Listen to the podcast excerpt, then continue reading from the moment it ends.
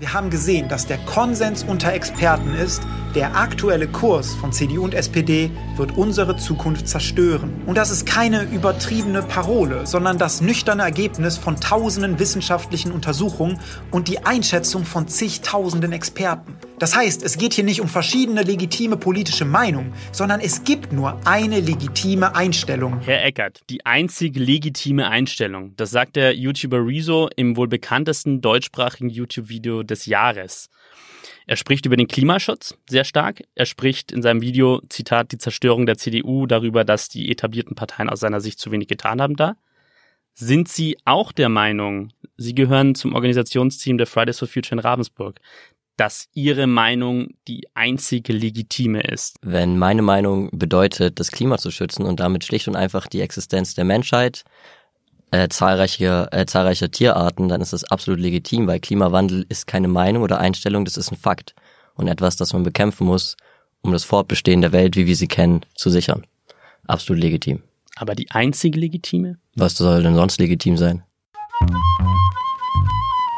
Steile These, der Politik-Podcast der Schwäbischen Zeitung mit Sebastian Heinrich.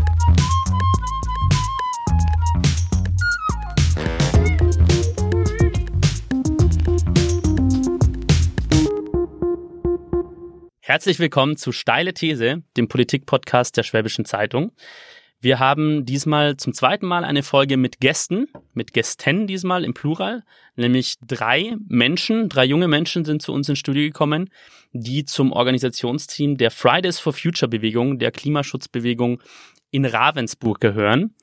Und ich würde sagen, bevor wir in den Streit einsteigen, stellen Sie sich doch mal alle vor. Also ich bin Lara, 17, gehe aufs Sprung-Gymnasium, bin seit Januar bei Fridays for Future aktiv und kümmere mich vor allem um die Bund oder bin auf der Bundesebene aktiv und auf der internationalen Ebene. Lara Homes ist Homes. der Name. Genau.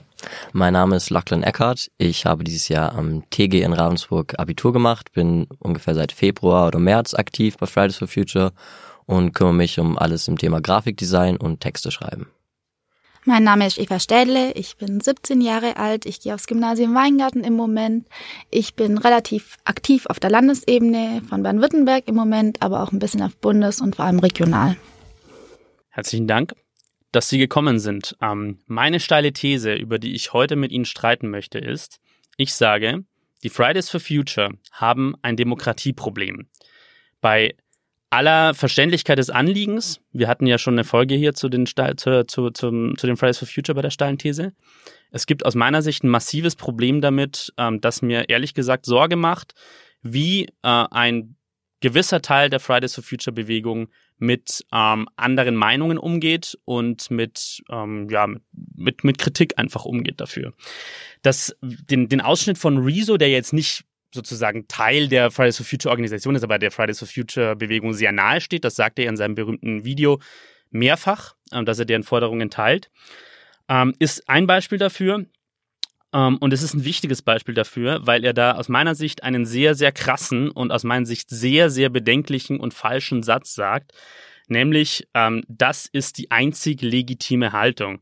Jetzt, ähm, wenn man sich im Duden anschaut und wenn man, äh, wenn ich mich erinnere daran, was ich über politische Philosophie gelernt habe, dann bedeutet legitim ähm, allgemein anerkannt, vertretbar, vernünftig, berechtigt, begründet und moralisch einwandfrei. Rezo sagt also, das ist die einzige moralisch einwandfreie Haltung. Und das ist aus meiner Sicht ein Problem, weil sie äh, Menschen sozusagen im politischen Widerstreit nicht mehr äh, die Möglichkeit zulässt, sie andere könnte recht haben, sondern vornherein sagt, nö, es ist einfach Bullshit, was ihr sagt. Ähm, und das ist, ist nicht vereinbar, also diese Haltung ist in letzter Konsequenz nicht vereinbar mit einer Demokratie. Wie, wie sehen Sie das? Also das ist natürlich absolut wichtig in der Demokratie, dass man da äh, jedem Individuum die Möglichkeit gibt, seine Meinung zu äußern und seine Position zu haben. Ähm, und das ist auch das Problem, das es gibt beim Klimaschutz, weil es ist auf der einen Seite haben wir den Klimaschutz, der umgesetzt werden muss, weil wir sonst wirklich einfach aussterben. Auf der anderen Seite muss man jede Meinung respektieren. Und das zu vereinen ist unglaublich schwer. Und das ist der Weg, den man irgendwie finden muss. Wenn wir jetzt gerade über legitim sprechen, das heißt ja auch wissenschaftlich begründet. Und es gibt einfach einen großen Konsens unter Wissenschaftlern, dass der Klimawandel ist ein Fakt und dass der dem was entgegengesetzt werden muss. Und das heißt, es muss gehandelt werden. Und das heißt, man kann gerne darüber streiten, wie. Aber ich glaube, der Fakt, dass gehandelt werden muss, sollte eigentlich allen schon klar sein. Das heißt nicht, dass andere nichts dagegen sagen dürfen, aber da möchte ich anhaken an der Stelle nochmal, weil der Fakt, dass was getan werden muss, ist, Rezo in seinem Video bezieht sich ja, also schießt sich ja vor allem auf die CDU, CSU und die SPD ein.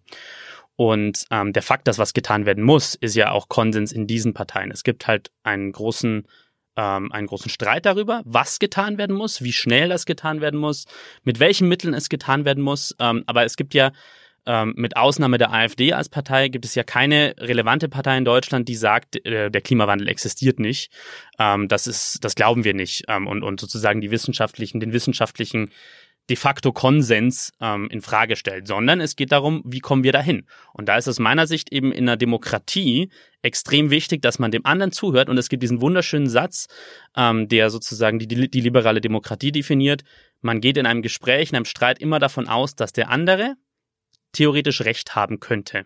Und wenn man sagt von vornherein, das ist die einzig legitime, einzig legitime Haltung, dann schließt man das von vornherein aus. Und das finde ich problematisch. Frau Mess, was sagen Sie dazu? Zu dieser, zu diesem Problem, das ich sehe? Ja, ich denke, äh, demokratisch gesehen ist es auf jeden Fall ein Problem in dieser Hinsicht. Ähm, Allerdings haben wir gleichzeitig das Problem, ähm, dass wir äh, mit dem Klimawandel, dass der halt immer weiter voranschreitet und dass wir halt da in der Hinsicht auch nicht mehr ganz so viel Zeit haben zu handeln. Und natürlich soll, müssen wir alle Menschen oder die Gesellschaft mitnehmen in dem Thema, weil man kann aus meiner Sicht nichts von oben ähm, befehlen oder delegieren oder was weiß ich, wenn äh, der Rest nicht mitmacht. Also es muss äh, in der Gesellschaft einen Konsens geben, dass man, dass da was getan werden muss und alle müssen mitziehen, weil wenn jetzt äh, wenn quasi über die, wenn die Mehrheit sagt, nö, da habe ich keine Lust drauf, der Klimawandel existiert nicht, kann, ähm, ich erkenne diese Meinung nicht an, ich, keine Ahnung, fliege trotzdem noch weiter fünfmal äh, im Inland herum und fahre mein SUV, obwohl ich ihn gar nicht brauche oder so, ähm, dann denke ich. Was, was halten Sie davon? Ähm, das hat jetzt ähm, Anfang Juli und in den letzten, in den letzten ähm, Tagen nochmal Frau Kramp-Karrenbauer, die Vorsitzende der CDU, gesagt, dass wir einen nationalen Klimakonsens brauchen, die im Endeffekt was Ähnliches sagt wie, wie Sie jetzt. Also über das, dass wir da was tun müssen, ist klar. Und das, da müssen wir jetzt auch nicht so sehr, äh, da geht es uns weniger um die Parteigrenzen, sondern wir müssen in der, im Bewusstsein, im gemeinsamen Bewusstsein aller Demokraten, dass es hier ein großes Problem gibt, müssen wir gemeinsame Lösungen finden. Was halten Sie davon? Ja, absolut legitim. Also das muss natürlich äh, geschehen und es wird ja auch nicht darüber diskutiert, wer es macht mhm. oder wieso man es macht oder was auch immer. Wir haben ja Forderungen gestellt und die wurden gestellt, damit mal was passiert. Mhm. Weil es wird gesagt, ja, der Konsens ist ja da, der Klimawandel existiert. Das kann man aber nicht glauben, wenn dann einfach immer noch Sachen erlaubt werden, die so Anti-Klimaschutz sind von der Bundesregierung, zwar immer noch, auch nachdem diese Fridays for Future Bewegung entstanden ist. Ähm, und deshalb kann es einem so vorkommen, als wäre es die einzige legitime Meinung zu haben, das, was wir machen, ist nicht genug. Sie haben gerade die Forderung genannt. An der Stelle würde ich unseren ersten, unser erstes Infostück ähm, einspielen. Die Forderungen der Fridays for Future in Deutschland. Was will die Bewegung eigentlich? Weltweit fordert die Fridays for Future Bewegung, das globale Pariser Klimaschutzabkommen einzuhalten. Konkret heißt das, die weltweite Durchschnittstemperatur soll maximal um 1,5 Grad Celsius im Vergleich zum vorindustriellen Zeitalter steigen. Von diesem großen Ziel leitet Fridays for Future für Deutschland folgende Forderungen ab.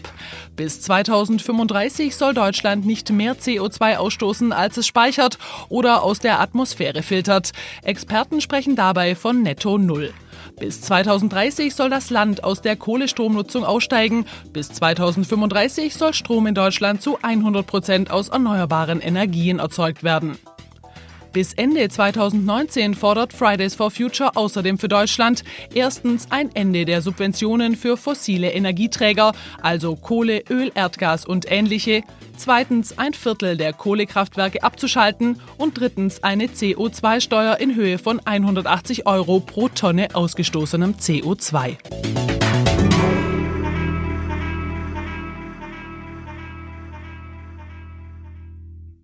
Wenn wir über die, die Forderungen der Fridays for Future reden, Forderungen sind immer das eine in der Politik, aber es funktioniert ja immer so, dass man äh, mit Forderungen in bestimmte, in eine, in eine, politische Debatte reingeht, in eine Diskussion und am Ende äh, geht eine andere Seite mit anderen Forderungen rein und man einigt sich irgendwann auf einen, auf einen Kompromiss. Ähm, wie gesagt, nochmal, die, diese, diese absolute Haltung, unsere Forderungen sind richtig und alle anderen haben, haben nicht recht. Ich habe da immer ein Problem damit, mit dieser absoluten Haltung, weil äh, so, so funktioniert Politik nicht. So funktioniert Politik nicht in der Demokratie, sondern so funktioniert sie nur in der Diktatur. Also wenn, wenn ein einziger Mensch äh, oder eine einzige Gruppe bestimmt darüber, was zu tun ist, Frau Hummels, Sie, Sie wollten dazu was sagen. Ja, genau. Also ich denke, uns geht es ja gar nicht darum, dass unsere Forderungen so umgesetzt werden. Ich denke, wir haben ja auch mit ganz vielen Wissenschaftlern auch geredet und ähm, wir wollen ja irgendwo einen Impuls geben, dass sich was verändert und dass endlich was getan wird. Also ich denke, ein ganz gutes Beispiel ist Fridays for Future Hamburg. Die sind letzte Woche, glaube ich, in den Gemeinderat mhm.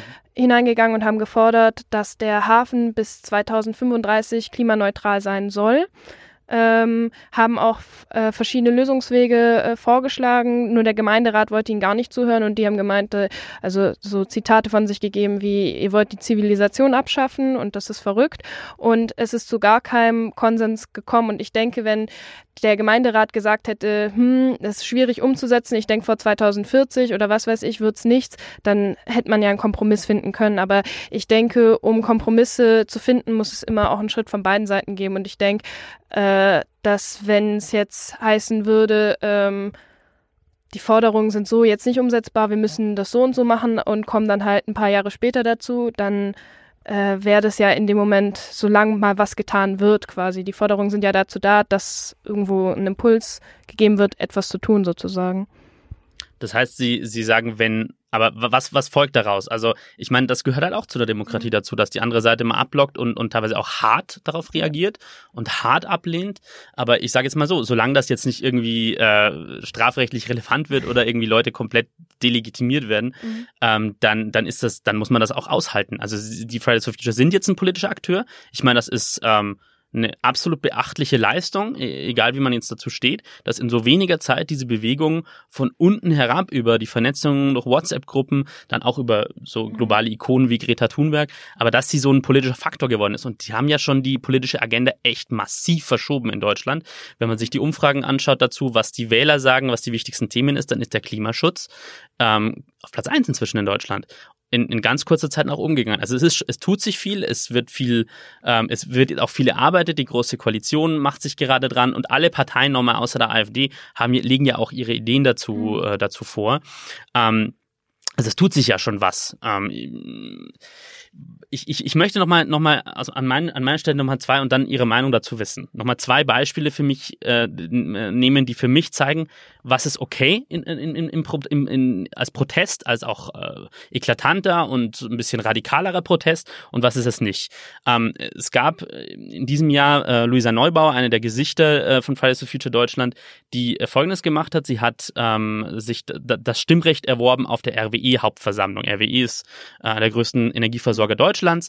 Und durch den Erwerb von Aktien hat sich, haben sich Fridays for Future, das ist ja gesetzlich geregelt, dass man dann, wenn man Aktien von einer Firma hält, auch in der Hauptversammlung sprechen kann. So. Und diese Hauptversammlung sozusagen das, diese Aktion kann man jetzt ein bisschen Guerilla-mäßig nennen, aber das ist ja absolut legitim. Ist sie dann ans Podium gegangen und hat RWE sehr hart attackiert dafür, dass sie aus ihrer Sicht also einer der größten äh, Klimawandelverursacher in Deutschland sind und nicht genug für den Klimaschutz tun.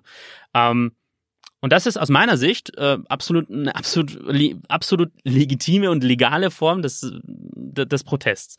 Was ich absolut nicht legitim finde, ist ein anderes Beispiel, das ich jetzt dieser Tage wieder gemerkt habe von einer Kollegin, bei einer Kollegin, der Kollegin Karin Janker von der Süddeutschen Zeitung. Die hat einen Leitartikel geschrieben über Greta Thunberg und ähm, über die über die Figur sozusagen, welche äh, wie, wie sie agiert und und äh, wo, woher dieses Phänomen kommt. Und sie hatten gewagten, ich teile den nicht ganz, aber sie hat einen, ein bisschen gewagten Vergleich dazu gemacht. Sie hat gesagt, Greta Thunberg ist so die andere Medaille des Populismus à la Donald Trump. So. Sie hat aber jetzt nicht gesagt, der Klimawandel existiert nicht oder so, sondern sie hat nur gesagt, so wie die Figur agiert, das ist, mh, mm, das ist problematisch, weil sozusagen sie zum Scheitern verurteilt ist, so wie sie es tut. So. Und dann habe ich mir mal ein paar Twitter-Kommentare darunter angeschaut von offensichtlich Fridays for Future äh, Aktivistinnen. Da kamen dann so Sachen vor, ich zitiere jetzt mal. Besonders bitter finde ich die misogyne Häme gegen Greta, wenn sie von anderen Frauen kommt. Also sie unterstellt ihr Frauenfeindlichkeit. also völlig äh, aus dem Nichts gegriffen aus meiner Sicht. Schreibt über die Klimakrise und lasst Greta Thunberg ihren Job machen. Macht euch doch mit der Zeit, die euch noch bleibt, ein bisschen nützlich, ihr alten Säcke. Frauen wie Karin Janker sind mitgemeint. Und dann nochmal, wer die Klimakrise nicht verstanden hat und meint, für so billige Polemik und Profilierung zu nutzen, sollte doch bitte mal die Basics nacharbeiten. Ich könnte Selbstverbrennung empfehlen. Schreiben Sie doch bitte wieder zum Thema, wenn Sie sich informiert haben, Karin Janker. Und ganz ehrlich, das geht nicht. Also das ist eine Art und Weise der Auseinandersetzung. So sprechen, so sprechen Rechtsextreme teilweise über ihre Gegner. Und, und, und das von der anderen Seite zu hören, das, das geht aus meiner Sicht einfach nicht. Ähm, wie, wie, wie, wie sehen Sie das und wie problematisch sehen Sie das, so diesen, diesen echt radikalen Tonfall, den ich echt auch immer wieder bemerke? Also ich glaube, gerade gegen so Zitate wie, also Ihr letztes Zitat sprechen wir uns alle aus. Mhm. Wir sind alle gegen sowas. Ich glaube, das ist ein Phänomen, wo gerade immer mehr gibt, dass einfach solche Sachen vor allem auf Twitter geäußert werden, schnell geschrieben, weil es kontrolliert halt niemand oder es kann einfach nicht so nachvollzogen werden.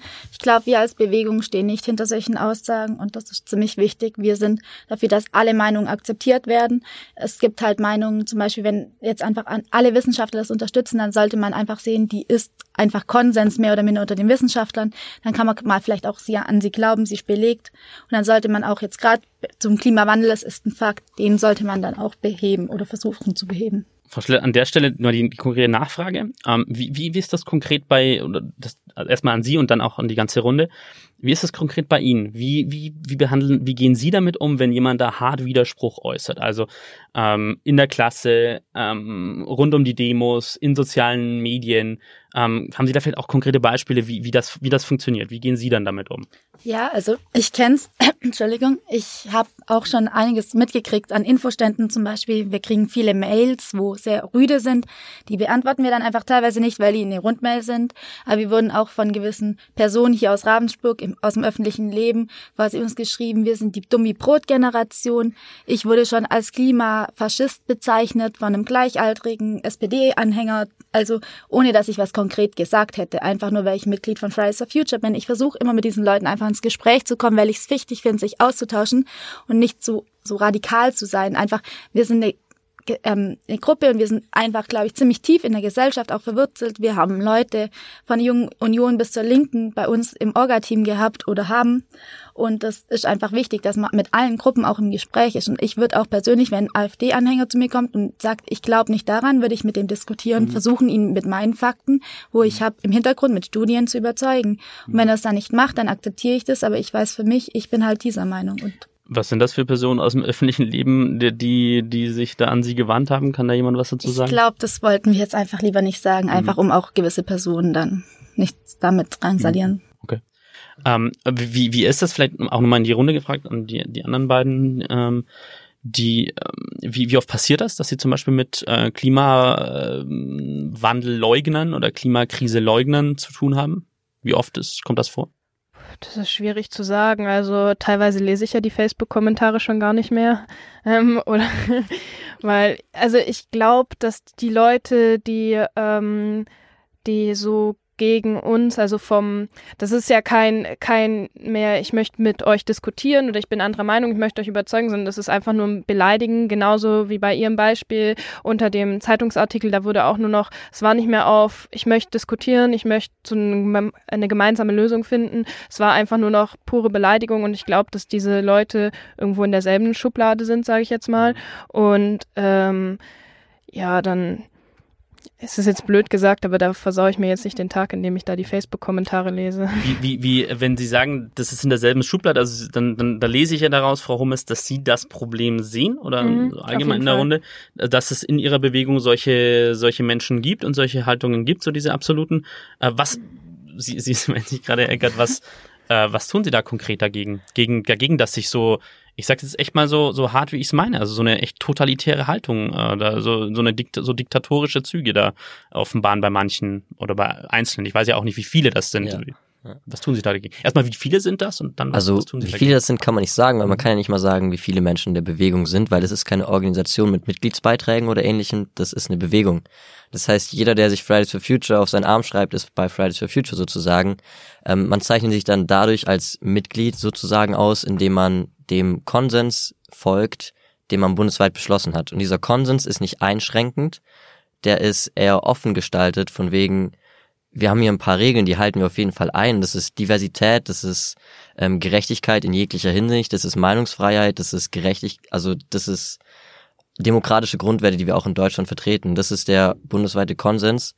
Der Spielraum lässt für jegliche Ansichten, rechts oder links, ist ja relativ egal, solange es nicht radikal oder extrem ist. Mhm. Ähm, das heißt, konkret gegen solche Menschen vorgehen können wir gar nicht weil wir haben keine Fridays for Future Polizei oder ähnliches. Aber wie gefährlich ist das für die ganze Bewegung? Also dadurch wird ja die Bewegung in Misskredit gebracht und, ähm, und bietet eine, eine unglaublich große Angriffsfläche.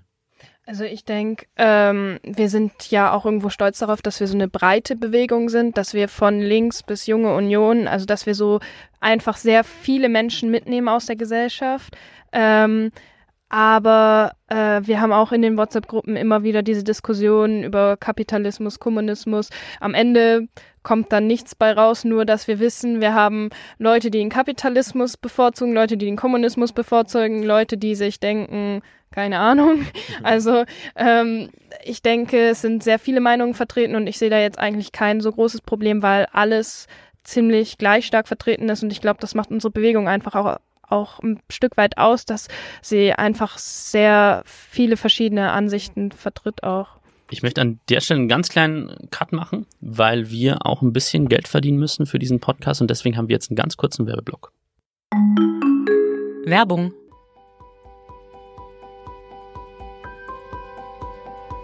Tief im Herzen Oberschwabens werden kulinarische Träume wahr. Hier treffen feinste Zutaten aus der Heimat auf jahrhundertealte Braukunst hier trennt sich der Sage nach die Spreu vom Weizen. Hier sind wir in der fabelhaften Welt der Schussenrieder Biere. Ob vollmundig oder würzig, ob spritzig oder süffig, in der Schussenrieder Welt findet ein jedes Bier, ja mehr noch ein jeder Geschmack, sein Zuhause. So auch Ott Spezial, das Traditionsbier in der 0,5 Liter Flasche. Hochprämiert und wertvoll in seiner Anmutung, gebraut und vollendet mit den besten Rohstoffen Oberschwabens. All dies macht Ott Spezial zu einem wahrhaft stolzen Bier. Allerdings war es ziemlich einsam und wünschte sich einen Partner, der gemeinsam mit ihm durchs Leben geht.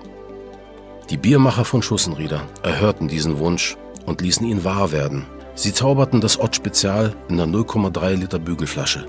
Ebenso lecker, ebenso hochprämiert und natürlich mit den feinsten Zutaten aus der Region. Gemeinsam ziehen das kleine und das große Ortsspezial nun in die weite Welt hinaus, angetreten, um den aufregenden Geschmack unserer Heimat und das Volk zu bringen. So schmeckt Oberschwaben.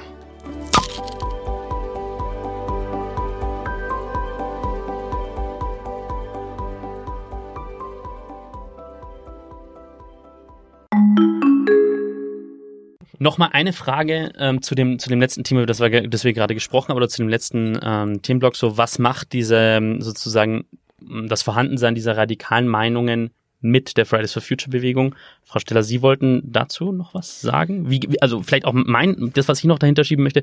Wie gefährlich ist das für die, für die gesamte Bewegung, dass sie mal auseinanderbricht? Genau, ich sehe da schon eine gewisse Gefahr drin, wenn es einfach nur diese Aussagen von sehr, sagen wir mal, linken Personen zum mhm. Beispiel, wo sehr links vielleicht auch extrem sind. Mhm. Ähm, das ist halt das klingt schon so, also wenn Sie sagen, dass manche Leute echt den, also den Kommunismus äh, befürworten, der ja, ich sag mal so, jetzt historisch ziemlich krachend gescheitert ist. Das ist nicht so, dass sie befürworten, sie sagen, gewisse Aspekte sind da drin toll. Wir haben sehr, was ich sehr toll finde an dieser Bewegung, wir sind sehr offen für alles. Es darf wirklich sehr viel diskutiert werden, also unter den gewissen Regeln einfach, dass jeder was sagen darf und jeder seine Meinung halt auch einfach seine Meinung hat, aber andere akzeptieren muss.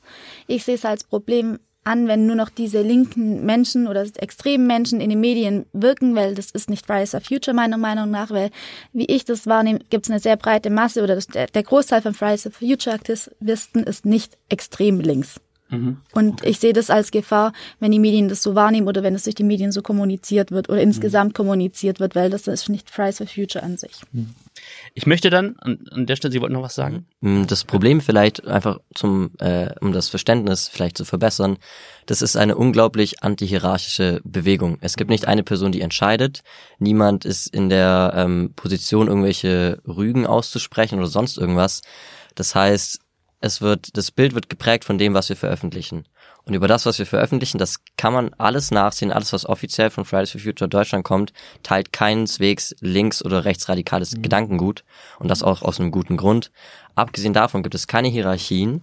Das heißt, wenn jemand sich schlecht verhält, dann ist es ein Individuum, das im Namen von Fridays for Future handelt, aber nicht das Recht dazu hat. Und mhm. es gibt generell kein Recht im, im, Namen von Fridays for Future zu handeln. Und das muss man vielleicht auch noch verstehen, dass wir keine Polizei haben, dass wir niemanden haben, der Gesetze vorschreibt oder Gesetze durchführt. Ich meine, wir können ja selber nicht mal sagen, ob ein bestimmter Mensch jetzt bei Fridays for Future ist oder nicht. Das weiß man ja teilweise gar nicht so genau, äh, weil wir ja, wie, wie schon gesagt, keinen Mitgliedsbeitrag oder ähnliches haben ähm, und jeder Mensch quasi bei uns, äh, bei uns mitwirken kann, wenn er möchte, genau. Ähm, außerdem sind wir äh, auf Bundesebene vor allem sehr basisdemokratisch aufgebaut und da wird quasi alles abgestimmt und da sieht man dann eigentlich auch, man sieht es ja an den Veröffentlichungen auch, dass da sehr viel diskutiert wird auch immer und dann kommt man eigentlich immer ganz gut zum gemeinsamen Konsens. Und ich sehe das ja auch schon allein in unserem Orga-Team hier in Ravensburg. Wir sind um die zehn Leute, sag ich mal. Wir hatten mal einen aus der Jungen Union und wir haben, das ist eigentlich auch sehr bunt durchgemischt. Ähm, und da kommen auch immer Diskussionen zum Tragen, weil es halt einfach doch sehr stark verschiedene Meinungen gibt und am Schluss findet man aber immer einen gemeinsamen Konsens. Ähm, Sie haben jetzt gerade gesagt nochmal, dass es eben keine hierarchischen Aufbau gibt, also keine starke Figur an der Spitze, die alles bestimmt.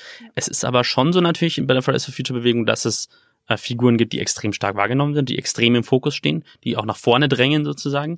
Bevor wir darüber sprechen, würde ich das zweite Erklärstück einführen, ähm, nämlich zu, zu der Führungsfigur oder zu der bekanntesten Figur der Fridays for Future auf der Welt, äh, Greta Thunberg und wie die Fridays for Future Bewegung entstanden ist. Die 2003 geborene Schwedin Greta Thunberg ist in den vergangenen Monaten zu einer Ikone der Fridays for Future Bewegung für deutlich strengeren Klimaschutz geworden. An einem Freitag im August 2018 bestreikte Thunberg erstmals den Unterricht an ihrer Schule. Mit einem selbstgebastelten Schild mit der Aufschrift Schulstreik für das Klima setzte sie sich vor den schwedischen Reichstag. Ab dem Spätherbst 2018 bestreikten Jugendliche in immer mehr Städten weltweit nach Thunbergs Vorbild den Unterricht. Greta Thunberg hat das Asperger-Syndrom, eine Form des Autismus. Durch ihren Schulstreik ist sie so bekannt geworden, dass sie auf hochkarätige Veranstaltungen eingeladen wurde, um ihren Standpunkt zum Klimaschutz vorzubringen. Sie trat unter anderem Ende Januar auf dem Weltwirtschaftsforum im schweizerischen Davos auf, wo sie führenden Politikern und Wirtschaftsvertretern sagte, ich will eure Hoffnung nicht. Ich will, dass ihr in Panik geratet. Und die Lösung ist so einfach, dass ein kleines Kind sie verstehen kann. Wir müssen den Ausstoß von CO2 stoppen. Es gibt, wie gesagt, Sie sagen keinen hierarchischen Aufbau. Es gibt ja diese sehr starken Figuren an der Spitze. Das ist in global, wie gesagt, Greta Thunberg. Das ist in Deutschland jemand wie Luise Neubauer, die äh, sehr präsent ist äh, in, in Talkshows und auf Fotos zu Fridays for Future sieht man auch sehr oft ihr Gesicht sozusagen. Ähm, was mein, das bringt mich zu meinem nächsten Argument, ähm, warum ich sage, dass es dann ein Demokratieproblem gibt bei der, bei, bei dem Fridays for Future, nämlich, dass sich die Bewegung selber schadet, wenn sie sich immer als die sozusagen als die moralisch überlegene Instanz präsentiert.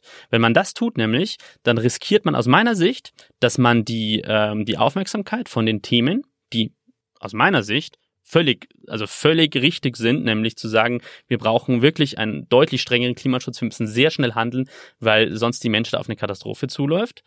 Ähm, und diese Aufmerksamkeit lenkt man hin zu den Personen. Und das sieht man sehr schön jetzt diese, dieser Tage. Also was wird jetzt nachgerechnet äh, Mitte August? Wir nehmen diese Folge jetzt Mitte August an, äh, auf äh, wie viel CO2 jetzt doch ausgestoßen wird, wenn, wenn Greta Thunberg über den Atlantik per Segelboot fährt.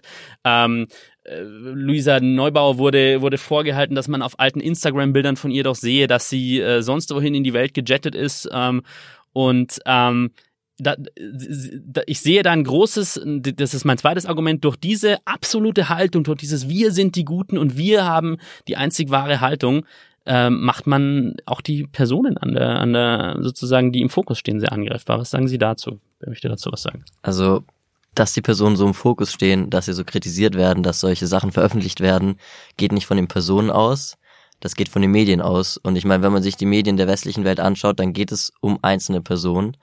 Ähm, intern kann ich sagen, dass immer darauf geachtet wird, äh, Diversität zu wahren, dass verschiedene Leute ans, äh, ins Rampenlicht sozusagen kommen. Aber, und das kann man jetzt wieder den Medien vorwerfen, es werden Anfragen an einzelne Personen geschickt. Wenn es heißt, nein, wir schicken jemand anders, werden die Anfragen zurückgezogen.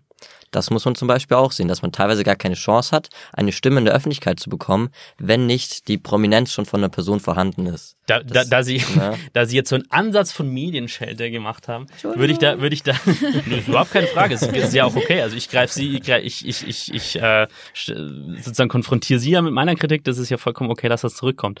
Ähm, da sind wir natürlich in einem, in einem Dilemma. Also wir, sage ich jetzt mal, als, als, als Gesellschaft allgemein, als Medien und politische Akteure, das ist ja in jeder Partei auch so. Also natürlich will das Publikum, das, das, das merkt man ja auch, sind für das Publikum Personen wichtig, die A, bestimmte Inhalte transportieren und die B, und das ist für mich der viel wichtigere Part, wenn es dann um die Umsetzung geht, diese Inhalte auch durchsetzen. Ich finde es immer sehr schwierig, wenn wir auch in Deutschland sehr viel darüber diskutieren, wir müssen mehr über Inhalte reden und weniger über Personen. Ich finde, das kann man nicht voneinander so stark trennen.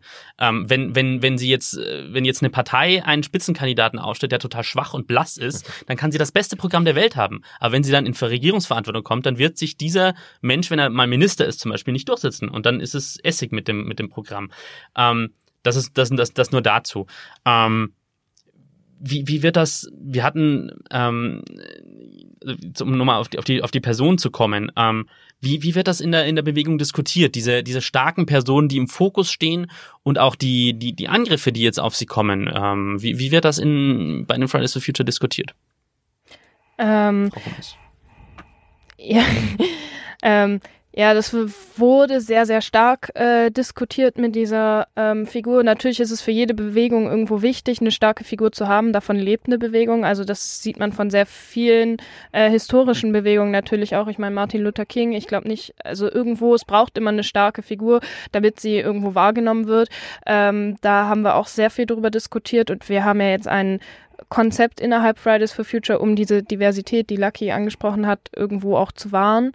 Ähm, aber andererseits äh, denke ich halt auch, dass was Luisa in ihrem Privatleben macht, das dafür können wir ja irgendwo, das ist ja ihre Sache. Wir Also haben ja Lisa auch Neubauer. ja, genau, Luisa Neubauer. Ähm, ja, ob sie jetzt vor keine Ahnung wie vielen Jahren rumgejettet ist, das ist natürlich irgendwo ihre Sache. Und was ich auch sagen möchte, dass es äh, auf Bundesebene, wie gesagt, immer sehr basisdemokratisch abläuft. Und da hat Luisa Neubauer genau äh, den gleichen Stimmanteil wie ich äh, aus Ravensburg oder Lucky aus Ravensburg oder Eva aus Ravensburg, äh, je nachdem, wer da für uns Ravensburg vertritt. Und Luisa Neubauer, wenn sie dabei ist in unseren Daily-TKs, dann vertritt sie in dem Moment halt Berlin. LTKs, können Sie das noch kurz Ach so, erklären? äh, ja, genau. Also wir haben jede Ortsgruppe, also jede Stadt, die bei Fridays for Future irgendwo sich organisiert, kann äh, einen Delegierten in diese TKs, die jede Woche stattfinden, auf Bund Telefonkonferenz. Telefonkonferenz, genau, Entschuldigung, ähm, äh, quasi schicken und dann wird da bundesweit äh, diskutiert und damit man einfach einen gemeinsamen Konsens findet und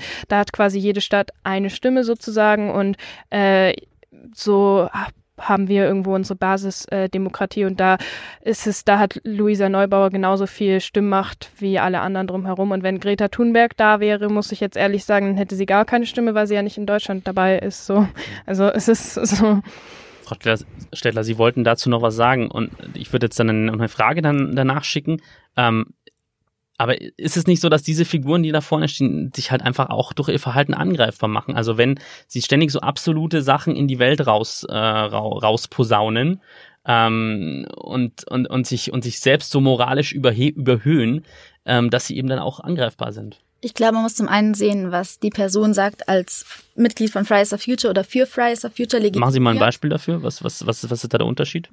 Ja, wenn man es als Privatperson sagt, ist es seine private Meinung, da darf jeder das vertreten, was er möchte. Und ich möchte Das würden jetzt, glaube ich, viele Politiker anders sehen. Also wenn, wenn jetzt Privatmensch, ähm, jetzt mach mal, mach, ich mach mal ein Beispiel, wenn jetzt Privatmensch Angela Merkel ähm, auf einer privaten Veranstaltung, also keine Ahnung, wenn sie privat im Urlaub unterwegs ist und sie und sie trifft, äh, sie sagt, nehmen wir an, sie wäre auf Facebook und würde dann schreiben, ähm, was weiß ich, ich bin jetzt gerade in Südtirol und übrigens, ich finde Südtirol gehört nicht zu Italien, sondern zu Österreich. Äh, Können Sie dann, dann wäre das eine, eine, eine diplomatische Krise allererste, allererst, dann ist sie halt nicht eine Privatperson. Ich will damit sagen, wenn jemand sich so in die Öffentlichkeit stellt, wie das ja zum Beispiel Greta Thunberg tut, wie das Luisa Neubauer, äh, Jakob Blasel, Lino Steinmetz, die ganzen Köpfe der Fridays for Future in Deutschland, das tun, dann, dann haben sie halt einen gewissen Grad an Privatheit aufgegeben. Das heißt, alles, was sie auch privat von sich geben und, und tun, das ist, hat eine politische Dimension.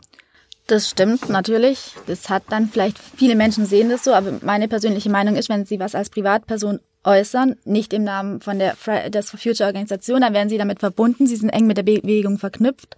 Ihre Gesichter stehen vielleicht für viele als Sinnbild für Fridays for Future, aber dann äußern sie es nicht für alle Fridays for Future Menschen. Und was ich mir halt nochmal einfach betonen möchte, ist, dass wir erheben meiner Meinung nach keinen Anspruch, perfekt zu sein. Wir sind alles Menschen und wir versuchen unser Bestes und ich denke, jeder Mensch sollte das probieren, halt das zu tun, was er am besten kann oder seine Chancen und was er hat für Möglichkeiten zu ergreifen und nicht diesen Anspruch zu erheben, ich bin perfekt und die anderen müssen auch perfekt werden, sondern jeder hat seine Fehler, aber man muss halt versuchen, diese Fehler so gut wie möglich eben zu beheben oder da, daran zu die, arbeiten. Dann nochmal die Rückfrage an, in, in die Runde hat diesen Anspruch nicht auch zum Beispiel, ähm, das ist ein viel bemühtes Bild, aber diese Menschen, von diesen Menschen gibt es viele, ähm, der Pendler, der in einer ländlichen Gemeinde wohnt, in der Stadt arbeitet und dann mit seinem äh, 20 Jahre alten Diesel in die Stadt fährt, weil er sich kein neues Auto leisten kann, hat dieser Mensch nicht auch diesen Anspruch darauf, nicht perfekt zu sein?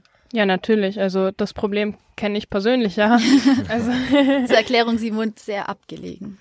Ja, ähm, ich denke, das ist ein großes Problem und da äh, schätze ich, könnten die Kommunen am meisten tun, indem sie einfach den öffentlichen Nahverkehr äh, ausbauen. Und das ist genau eine von unseren regionalen Forderungen auch hier, dass einfach der öffentliche Nahverkehr deutlich besser gemacht wird und auch attraktiver, weil im Moment äh, nutzen den öffentlichen Nahverkehr mehr oder weniger Personen, die dazu gezwungen sind, und zwar Schüler, weil sie keinen Führerschein haben. Ähm, ich sehe jetzt sehr wenig andere Leute, äh, vielleicht noch ältere Menschen, die kein Auto mehr fahren können und die sich noch leisten können, Busticket zu kaufen. Aber sonst sehe ich sehr wenig Menschen Bus fahren, weil äh, sich niemand freiwillig in so einen Bus reinzwängt mit den erhöhten Preisen, der quasi nie fährt. Also da kann ich jeden verstehen, der da lieber Auto fährt. Und ich denke, da muss auf jeden Fall von politischer Seite was getan werden. Ich habe aber den Eindruck, dass, ähm, das vielleicht an Sie dann, Herr Eckert, die, die, die, die Frage, ich habe den Eindruck, dass das schon in Teilen der Fall ist, schon, dass, dass, also diese moralische Überheblichkeit schon da ist, ja, dass man, dass man sich halt einfach als besserer Mensch fühlt, wenn man jetzt privat nur, nur Fahrrad fährt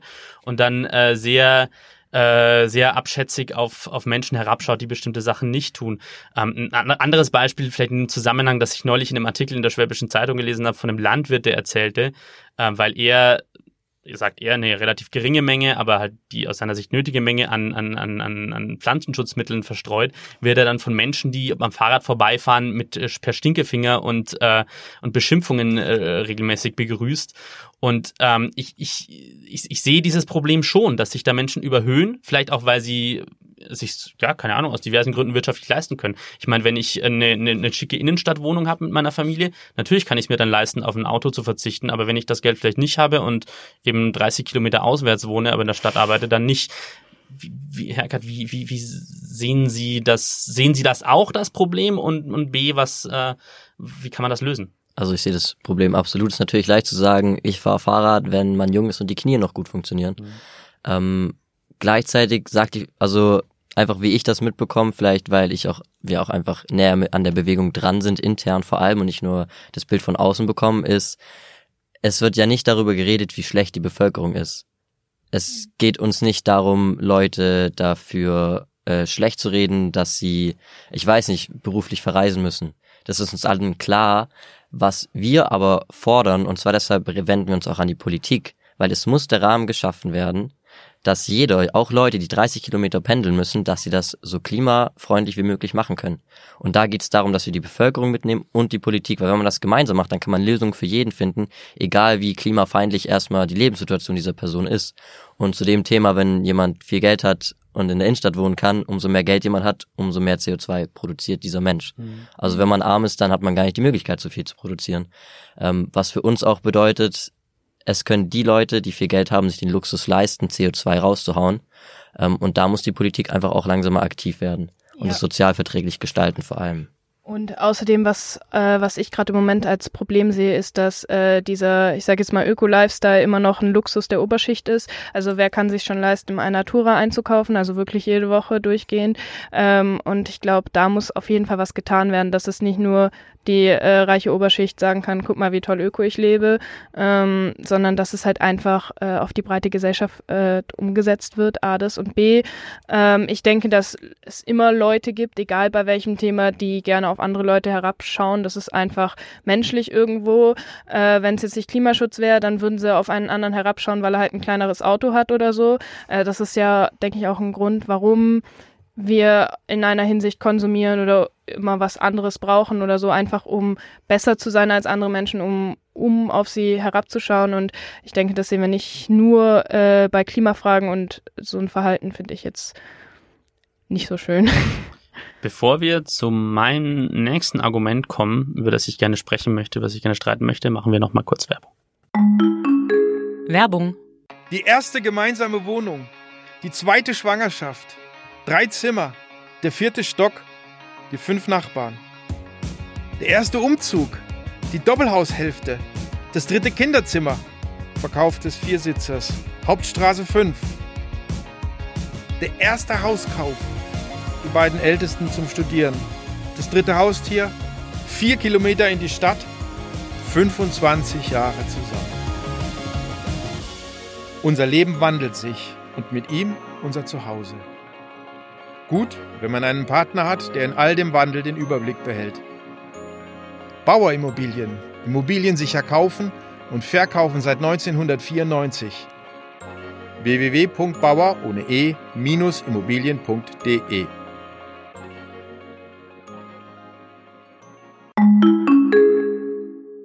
So, ähm, jetzt hatte ich noch äh, eine Frage von vorhin, äh, was, was vorher darum ging. Frau Humme, Sie hatten das gesagt, ähm, dass wir es, äh, dass die Politik äh, Änderungen äh, machen, also dass, dass die Politik die Rahmenbedingungen so ändern muss, dass ähm, ein umweltbewusster Lebensstil für alle erschwinglich ist.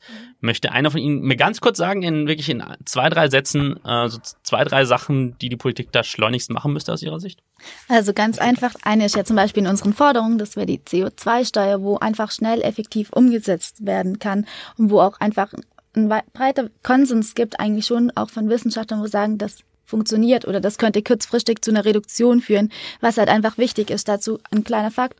Das CO2-Budget von Baden-Württemberg wird bei der nächsten Wahl, wenn es kommt, aufgebraucht sein, wenn es so weitergeht bis, bis jetzt und das kann es nicht sein bis 2021 meinen Sie. Ähm, aber so eine CO2-Steuer, die, die bedeutet ja erstmal eine Belastung für, für Menschen, die, wie ich vorhin angesprochen habe, das Beispiel mit dem, äh, mit der Familie, die vielleicht ein 20 Jahre altes Dieselauto hat und sich kein neues leisten kann, das, das Auto aber braucht, das belastet die ja erstmal massiv. Da gibt's zwei Dinge. Zum einen kann man halt eben schauen, was ist nötig. Es gibt Ausgleichssysteme. Ich kann da sagen, die Schweiz hat es die Norwegen gibt es CO2-Steuern, wo eben einfach schon sehr gut arbeiten. Und wie Lucky Schott vorher gesagt hat, CO2 stoßen meistens die Reicheren aus, weil die zum Beispiel viel öfters fliegen. Hm. Der soziale Ausgleich ist ja übrigens auch in den, in den Gesetzesvorschlägen, äh, die jetzt aus der Bundesregierung gekommen sind, ja auch vorgesehen. Ähm, also Sie, Sie sagen zum Beispiel, eine CO2-Steuer wäre, wäre da ein Instrument. Ich würde jetzt an der Stelle zu meinem dritten Argument kommen, warum ich ein Demokratieproblem bei der Fridays for Future Bewegung ähm, sehe. Und zwar äh, habe ich mir mal so, so Aussagen, äh, Aussagen, eine, eine Aussage besonders ist mir aufgefallen, ähm, die mich instinktiv gestört hat. Ähm, es gibt da ein Doppelinterview äh, von den Kollegen im Redaktionsnetzwerk Deutschland mit äh, Jakob Blasel und Luisa Neubauer, also nochmal zwei der Gesichter der Fridays for Future Bewegung in Deutschland, zwei der am stärksten präsentesten Menschen. Und ähm, da fragte dann der Interviewer, äh, was sagen, sinngemäß, was sagen Sie den äh, Braunkohlearbeitern, die in der Braunkohle, im Braunkohleabbau jetzt zum Beispiel in der Lausitz arbeiten, der geht's nach den Fridays for Future Bewegungen ja schon im Jahr 2030 ähm, aufhört. Ähm, und dann sagte Herr Blasel, es gehen aktuell Milliarden Steuergelder an Kohlekonzerne. Mit den rund 40 Milliarden könnte man jedem der rund 20.000 gefährdeten Mitarbeiter eine Million Euro Abfindung zahlen. Ein ganz gutes Grundeinkommen. Und da muss ich sagen, haben sich mir wirklich alle Nackenhaare aufgestreut, weil ich gesagt habe, ähm, das ist, also das ist ja eine Form und auch irgendwie so eine Art Menschenbild, die da rausspricht, die ich für hochproblematisch arbeite. Also man, man drückt dann jemanden Kohle auf die Hand und sagt ihm, oh, du hast keinen Job mehr, aber hey, hier hast du eine Million, äh, gib, gib's mal aus, äh, lieber Junge, und halt mal schön still. Und das ist, also ich überspitze es jetzt ein bisschen, aber das ist aus meiner Sicht, das, das, das, das trägt überhaupt nicht Rechnung der Tatsache, was Arbeit bedeutet für Menschen. Was Arbeit im Sinne von Menschenwürde, im Sinne von Respekt, im Sinne von Stellung in der Gesellschaft, im Sinne von Lebenssinn bedeutet. Ich glaube, jeder, der arbeitet, ähm, der, der einen Job hat oder der es auch in der Familie erlebt, was für, für die eigenen Eltern bedeutet, ähm, einfach einen Broterwerb zu haben, das ist ein, ein Ton, den finde ich echt, echt ein großes Problem. Und ähm, was ich damit sagen will, das ist mein Argument, wer so spricht, der, der, der, der blickt auf andere Menschen herab und der wird ihre Zustimmung niemals bekommen, sondern kriegt jede Menge Gegenwind. Was sagen Sie dazu? Also was ich auch noch, was man dabei auf jeden Fall bedenken muss, ist die Fragestellung überhaupt erst, was sagen sie den Menschen, die den Job verlieren? Das bedeutet nämlich, und das sagen Politiker die ganze Zeit, wenn wir einen Kohleausstieg zu schnell machen, verlieren die Menschen ihren Job. Und das ist ein Argument und die hören da auf mit dem Argument. Und man nimmt das einfach an, als wäre es total plausibel. Aber wo soll in einem Staat wie Deutschland ein Problem dabei sein, wenn man nicht selbst verschuldet seinen Job verliert, dann sollte man doch eigentlich noch gut leben können, weil wir leben ja in Deutschland unserem ach so sozialen ja, ja, das Staat. Ist ja, das ne? ist ja auch, natürlich kriegen die Leute dann äh, ein Die- Arbeitslosengeld Nein, 1 und ja, Arbeitslosengeld natürlich. 2, aber sie verlieren halt ihren Job und das ist A, ein Problem für die Sozialsysteme, weil sie die massiv dann belasten, wenn die Menschen nicht mehr selber arbeiten. Und zweitens, hey, da geht's um Menschen. Um Ja, zehntausende. Menschen, die ihre Lebensgrundlage verlieren und die sich nicht mehr durch ihre eigene Arbeit ernähren können. Und es macht einen gigantischen Unterschied, ob jemand, natürlich verhungert der nicht in Deutschland, das ist ja vollkommen klar. Aber äh, zum Glück, aber, aber, er, er, aber er kann sich nicht mehr, er kann, er, er, muss, er muss die Hand aufhalten beim Staat. Und ich kenne persönlich Menschen, denen das passiert ist. Und das ist ein extremer Schock für Ja, ganz viele Menschen. ich. Und so mit, Ja. mit, diesem, mit dieser Sprache darüber zu sprechen, nochmal, Aber der das finde ich extrem problematisch. Ich drücke dir Geld in die Hand und dann ist ja gut, so quasi. Ich, ich, also ver- verstehen Sie, was ich meine? Das Also, ja. ist, das ist, äh, ich weiß nicht, ob ich mich da erklärt habe. Das ist echt ein, massives Haltungsproblem. Und nochmal, für die völlig, aus meiner Sicht, völlig ähm, richtigen Anliegen, die die Future vorantreiben, die man absolut umsetzen müsste in, in, in weiten Teilen.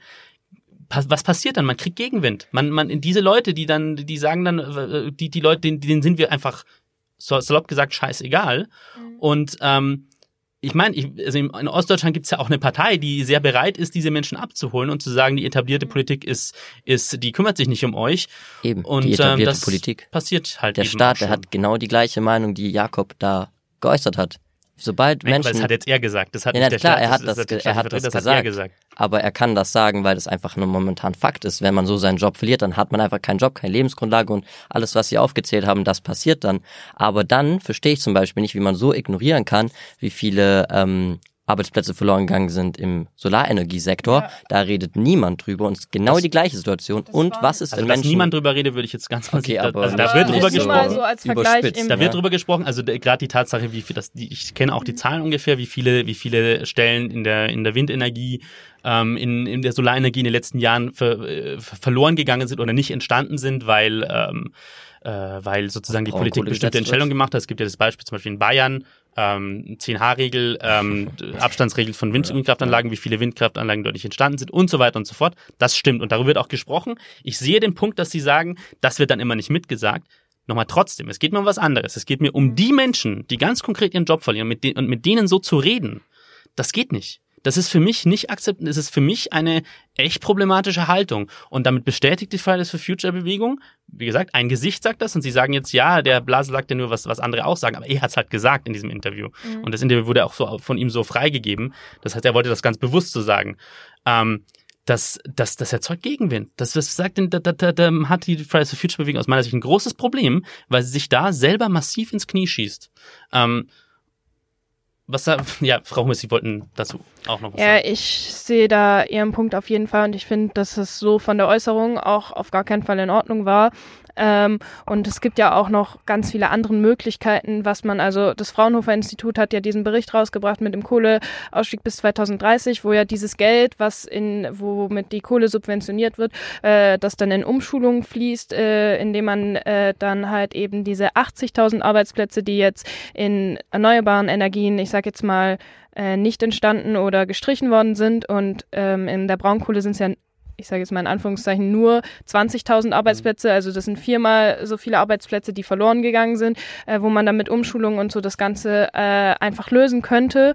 Ähm, und dann finde ich, geht natürlich so eine Äußerung gar nicht. Aber äh, und ich denke auch nicht, dass, äh, dass das Gesicht von Fridays for Future so gesehen ist. Ähm, ja. Ich, denke, das ist ein wichtiger Punkt. Ähm, ich meine, man hat ja zum Beispiel bei der, bei der Steinkohle im Ruhrgebiet ja teilweise auch gesehen, ähm, dass das nur so halbwegs funktioniert. Also wir haben da jetzt in, in bestimmten Regionen echt ein massives Problem mit Arbeitslosigkeit und diese Umstrukturierung nicht passiert ist. Und ich sehe, äh, ich, ich ich denke, das ist ein ganz, ganz wichtiger Punkt in der Politik und das sollte man nicht unter, unterschätzen, dass das besser gemacht wird dieses Mal. Und dass ähm, der Staat sozusagen da, da eine, eine wirtschaftliche Entwicklung unterstützt an, an bestimmten Stellen, äh, sie ermöglicht und, und den Menschen äh, rein Wein einschenkt, weil natürlich, ich, ich sehe das ja auch so, ich meine, ich bin, ich, ich, klar, wir werden wir sehr bald einen Kohleausstieg haben und dadurch werden diese Jobs verloren gehen, das ist die bittere Wahrheit, nur muss man aus meiner Sicht eben ähm, den zweiten Schritt mitdenken und auch sagen. Und ich sehe nochmal bei Fridays for Future ganz oft, äh, seine da eben eine, naja, also so sag mal, wischt die Sachen so weg.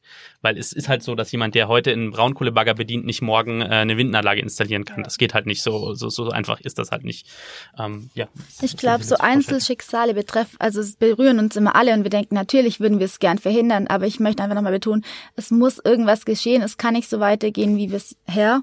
Und wenn man dann eben schaut, was für Jobs verloren gegangen sind, wo man hätte schon längst machen können. Und ehrlich gesagt sehe ich das Zitat von Jakob ein bisschen anders, wo sie dann gesagt haben. Mhm. Ich hätte das jetzt eher so gesehen, dass er meint, hey, es gibt eine Million pro Person, ich glaube, das war die mhm. Zahl, und die könnte man benutzen, um der wieder einfach zu helfen, eine Zukunft zu machen. Und das heißt ja nicht, dass sie eine Million in die ich Hand gedrückt wird. Doch, ich zitiere nochmal. Man könnte jeden der rund 20.000 gefährdeten Mitarbeiter eine Million Euro Abfindung zahlen, ein ganz gutes Grundeinkommen. Und das ist echt, nochmal, das ist, sehe ich ja. total problematisch. Das heißt, Hand auf, äh, Abfindung bedeutet, ich, du kriegst die Kohle, ich sag's mal überspitzt gesagt, auf die Hand, äh, kriegst sie überwiesen und musst dann damit leben. Ein ganz gutes Grundeinkommen. Wie gesagt, echt so ein Satz, sehr schwierig, finde ich. Ich denke auch, dass das einfach sehr problematisch ist, diese Äußerung. Ähm, und ich denke, dass die meisten da jetzt auch nicht so dahinter stehen. Allerdings, was ich auch immer so ein bisschen äh, problematisch sehe, ist, dass die Arbeitsplätze immer so das Totschlagargument sind. Also es kann nicht sein, dass wir noch in der Kohlekraft bleiben, weil die Arbeitsplätze oder so. Ich denke, da muss einfach eine Lösung gefunden werden, beziehungsweise die Lösung existiert ja schon. Es gibt ja dieses, äh, das Fraunhofer Institut hat ja äh, für den, ähm, für die Kohlekommission das berechnet, dass es einfach möglich ist, den Kohleausstieg bis 2030 und somit die Emissionen bis 2030 auf 40 Prozent zu senken äh, von Deutschland, was ja auch dem Pariser Klimaabkommen ups, ähm, dazu passen würde. Ähm, und dort werden alle Arbeitsplätze auch mit einberechnet und da wird für alle eine Lösung gefunden. Und wenn diese Lösung, wenn die da ist, dann, äh, dann wäre es ja eigentlich an der Zeit, die mal umzusetzen. Ich glaube, darum geht's, also darum geht's uns als Bewegung. Ich hake da noch mal ganz kurz ein, mhm. weil ich noch mal ein Infostück an, ankündigen wollte. Wir haben jetzt ganz oft über das Pariser Klimaschutzabkommen gesprochen. Für alle Hörer, die nicht mehr ganz, äh, die nicht mehr ganz im Kopf haben, was da drin steht, haben wir noch ein kurzes Infostück vorbereitet. Das Pariser Klimaabkommen ist das bisher wichtigste globale Abkommen zum Klimaschutz. Alle Staaten der Welt haben es Ende 2015 auf der Klimakonferenz in Paris beschlossen. Seit Ende 2016 ist es in Kraft. Die Staaten, die das Abkommen im eigenen Land ratifiziert haben, verpflichten sich dazu, die Weltwirtschaft so umzubauen, dass die globale menschengemachte Klimaerwärmung gestoppt wird.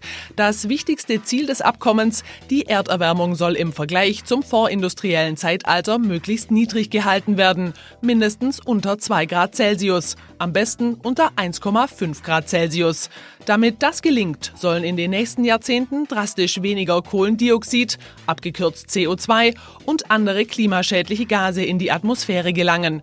Die Verbrennung von fossilen Brennstoffen wie Kohle, Gas und Erdöl soll daher gestoppt werden. Damit das funktioniert, muss sich die Art, wie die Menschen Strom erzeugen, wie sie ihre Wohnungen heizen und wie Menschen und Güter transportiert werden, drastisch ändern.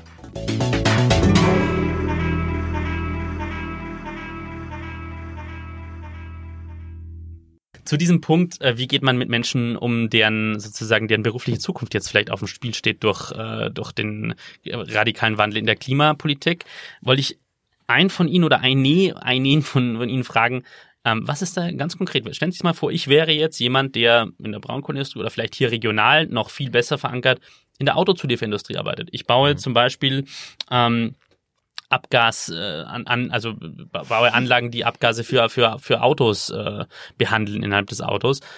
Was würden Sie mir sagen? Ich würde sagen, absolut verständlich, ähm, wenn man Vorbehalte gegen klimafreundliche jetzt Entscheidungen der Politiker hat, weil da einfach die eigene Existenz auf dem Spiel steht. Und ich kann auch jeden RWE-Mitarbeiter verstehen, der sagt, nee, ich bin gegen Fridays for Future, gegen Ende Gelände, gegen jegliche Organisation oder Bewegung, die meine Existenz wirklich mhm. tatsächlich aufs Spiel setzt. Aber dann kann ich einfach aus meinem Privileg heraus, das ich habe, dass ich einfach noch keinen Job habe, noch kein Studium, das mich in irgendeiner Weise festlegt, ähm, wie ich meine Zukunft gestalten kann, ähm, habe ich das Privileg noch zu sagen, ja, aber die Priorität ist woanders. Und das jetzt halt das müssen diese Menschen jetzt eben leisten. Die müssen, abgesehen von ihrer persönlichen Situation, erkennen, dass die Situation der Menschheit, also das ist tatsächlich einfach die Menschheit, über die wir reden, dass die wichtiger ist als das persönliche Schicksal. Und das ist unglaublich schwer, wenn man Familie hat, wenn man Freunde hat, wenn man, ich meine, jeder Mensch hat eine Würde, das ist ja klar.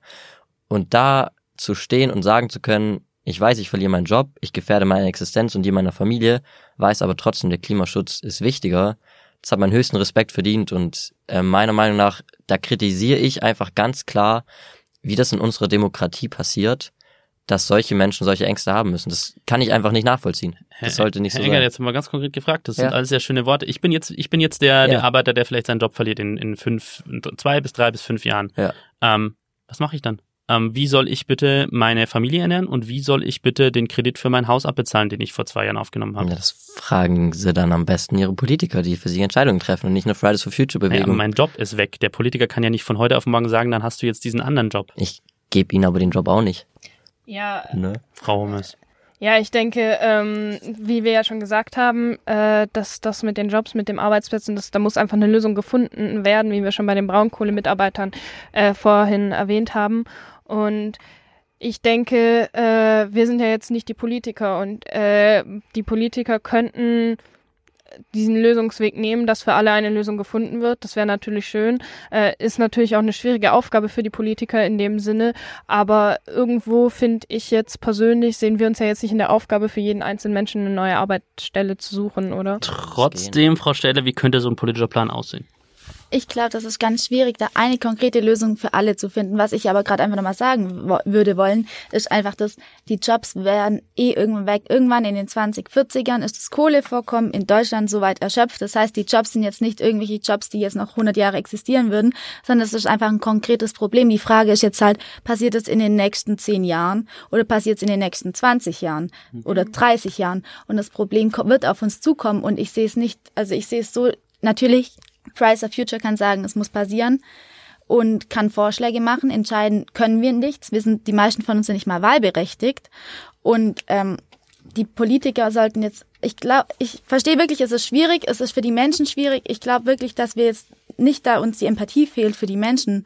Wir sind nicht in der Situation, aber ich kann es wirklich persönlich sehr gut nachvollziehen, einen Job verlieren und dann auch noch fragen zu müssen, hey, ich brauche jetzt Geld. Das ist einfach, das hat sehr viel Würde, geht da verloren oder verletzt auch den Stolz.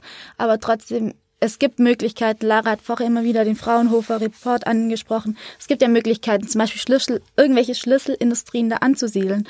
Und es muss halt Das jetzt könnte zum Beispiel welche sein? Was, was würden Sie sich da konkret vorstellen? könnten Also nehmen, nehmen wir jetzt mal die Autozulieferindustrie in Baden-Württemberg, ähm, die massiv unter Druck gerät, weil zum Beispiel jetzt ein Wandel zur E-Mobilität würde bedeuten, das wissen Sie alle genauso gut wie ich, dass ähm, ein Elektroauto zusammenzubauen man deutlich weniger Arbeiter braucht, als um ein Aber Verbrennungsmotorauto gerade so. Was wäre dann ne, jetzt eine Möglichkeit? Ich das möchte einfach mal nur sagen, ich sehe Elektromobilität nicht unbedingt als das Zukunftsteil. Ich finde, das wird von vielen immer als das promoted, was es ist, aber ein Elektroauto ist einfach auch sehr CO2-lastig. Ich sehe das Oh, oh, Fortbewegung okay. in Zukunft eher in anderen Bereichen und ich sehe da, wie vorher gesagt, den ÖPNV als wichtigstes. Aber Und dann sind ja noch mehr Jobs weg. Wenn man dann sagt, die Autos sollen es gibt überhaupt aber noch andere viel weniger Industrien. werden. Es gibt die Industrie Solarenergie, es gibt einfach Forschungs... Außerdem denke ich auch, ähm, wenn wir uns jetzt um die Arbeitsplätze kümmern und dann schreitet der Klimawandel voran, dann haben wir in den nächsten, äh, äh, sagen wir 2050, haben wir dann deutlich mehr Klimaflüchtlinge, die dann auch alle keinen Job haben. Und wenn wir so weitermachen, ich denke, äh, dass die Arbeitsplätze, die können nicht immer so dieses Totschlagargument sein. Manchmal habe ich das Gefühl, dass äh, die Arbeitsplätze teilweise mehr Men äh, Rechte haben als Menschen. Äh, die Arbeitsplätze haben teilweise mehr Rechte als unsere Zukunft, so das Gefühl. Und dass sich irgendwo was wandelt, das ist ja immer, es war ja schon immer so. Also es gab ja auch schon den Wandel von, ich sag jetzt mal, als die Industrialisierung angefangen haben, da mussten sich auch viele Menschen umstellen auf dieses Fabrikleben, da mussten, ich sag jetzt mal, umschulen, blöd gesagt. Und ich denke, dass wir jetzt halt auch in Zeiten von einem Wandel sind und es werden ja jetzt auch deutlich andere, irgendwo anders neue Jobs äh, frei. Da, da ist es natürlich einfacher, dass Lucky oder wir jetzt von der Generation her, dass wir uns äh, vielleicht, ich sage jetzt mal, zukunftsfähigere Jobs aussuchen können, ist natürlich so äh, dass es, ich sage jetzt mal, dass wir da vielleicht in einer besseren Position sind und dass es dieses Umschulen nicht mehr ganz so einfach ist, aber ähm, ja, irgendwo muss man halt den Wandel auch äh, hinkriegen und ich denke, da kann man schon Lösungen für finden. Darf, Ja, kannst du mal ganz kurz noch was sagen? Genau, jetzt, ähm, da das inhaltlich zu bearbeiten unglaublich schwer ist, da wir alle erst beim Abi oder aber gerade Abitur gemacht haben, ähm, finde ich es aber auch interessant, dass uns während auch in diesem Podcast sozusagen vorgeworfen wird in der Bewegung, wir sind ähm, sozusagen Arroganz, ist nicht genau der Vor Wortlaut, Das aber habe ich nicht gesagt. aber das hieß ja, dass wir hab- uns nur als moralisch richtig darstellen. Ich habe das nicht. Ihnen persönlich gegenüber gesagt, Ja, sondern natürlich, der Bewegung. ja, ja, also Sie genau. sprechen ja, Sie sprechen Genau. jetzt hier sozusagen äh, für, für die Bewegung Ja, gewisserweise. genau. Ich habe jetzt nicht Sie persönlich Ja, ja, das äh, ist da, klar. da gemeint, absolut. Aber trotzdem, aber das finde ich interessant, dass wir uns auf ähm, ein überholtes Podest stellen, Mhm. als Bewegung sozusagen. Gleichzeitig wird erwartet, dass wir komplexe politische Entscheidungen so weit nachvollziehen können, dass wir sinnvolle Lösungsvorschläge bringen können. Da, und da, das sind, macht da sind wir keinen aber in Sinn. einem Dilemma, finde ich. Aber weil, das macht doch keinen naja, Sinn. doch, weil wenn Hä? man, wenn man ein politischer Akteur ist, also man kann nicht beides Bewegung. haben. You, also man sagt auf Englisch also schön, you can't have your cake, uh, you can't eat your cake and have it too. Ähm, wenn man, an- also man kann nicht den Kuchen essen und ihn, gleichzeitig behalten. Wenn man als politischer Akteur ernst genommen werden will, und Ja. ich persönlich nehme die Fridays for Future Bewegung als politischen Ja, Akteur sehr ernst, gut. dann muss man sich dem, mit dem auseinandersetzen, dass man auch nach komplexen Lösungen gefragt wird und dass man mit den, mit den Auswirkungen gefragt wird. Dann kann man sie nicht mehr, ver also entweder, entweder man wird nicht ernst genommen, klar, Ja, dann kann man sich hinstellen und sagen, wir wollen das und das, aber dann äh, ist man halt, ist man halt nur die Jugendlichen, die da mal auf die Straße gehen und ist es ja ganz lustig. Oder man verlangt aber, man will politisch ernst genommen, da muss man die harte Konfrontation aushalten. Ich denke, da, da sind wir in so einem Dilemma drin, also da kommen, da kommen sie auch nicht raus als Aber Bewegung. da gibt's aber noch eine Option. Die ist zwar, dass wir die Jugend sind oder auch dann mittlerweile auch mehr Erwachsene, die politisch aktiv wird, die aber nicht die Aufgabe hat, politische Entscheidungen zu treffen. Ja, also richtig, ehrlich, das, ist richtig, kann man, das wie, ist wie richtig, kann man denn, sie, aber, aber wie kann man denn aber, eine Bewegung ernst nehmen, die mit 15 meint, Naja, äh, nochmal, das irgendwelche ist Entscheidungen ab- treffen absolut richtig. Natürlich treffen sie nicht die Entscheidungen, weil sie nicht in den Parlamenten sitzen und nicht in den, oder in den Ministerien. komplexe Strukturen ausarbeiten? Absolut richtig. Aber nochmal, es geht nicht beides. Also sie können nicht sagen, Aber bei, eine Meinung bei, bei haben einer, geht doch schon, oder? Natürlich. Ja, also aber das machen in einer- wir doch. Total. Aber sie, sie wollen ja auch politischen Einfluss ausüben. Das, Das ist ja, das ist ja vollkommen legitim. Ich, sie können sich aber nicht jetzt, wenn es eine politische Frage gibt, wo sie sagen, das ist zu komplex und das, ne, dann zurückziehen auf die Position, ach, wir sind ja nur die, die Jungen, die auf die Straße gehen.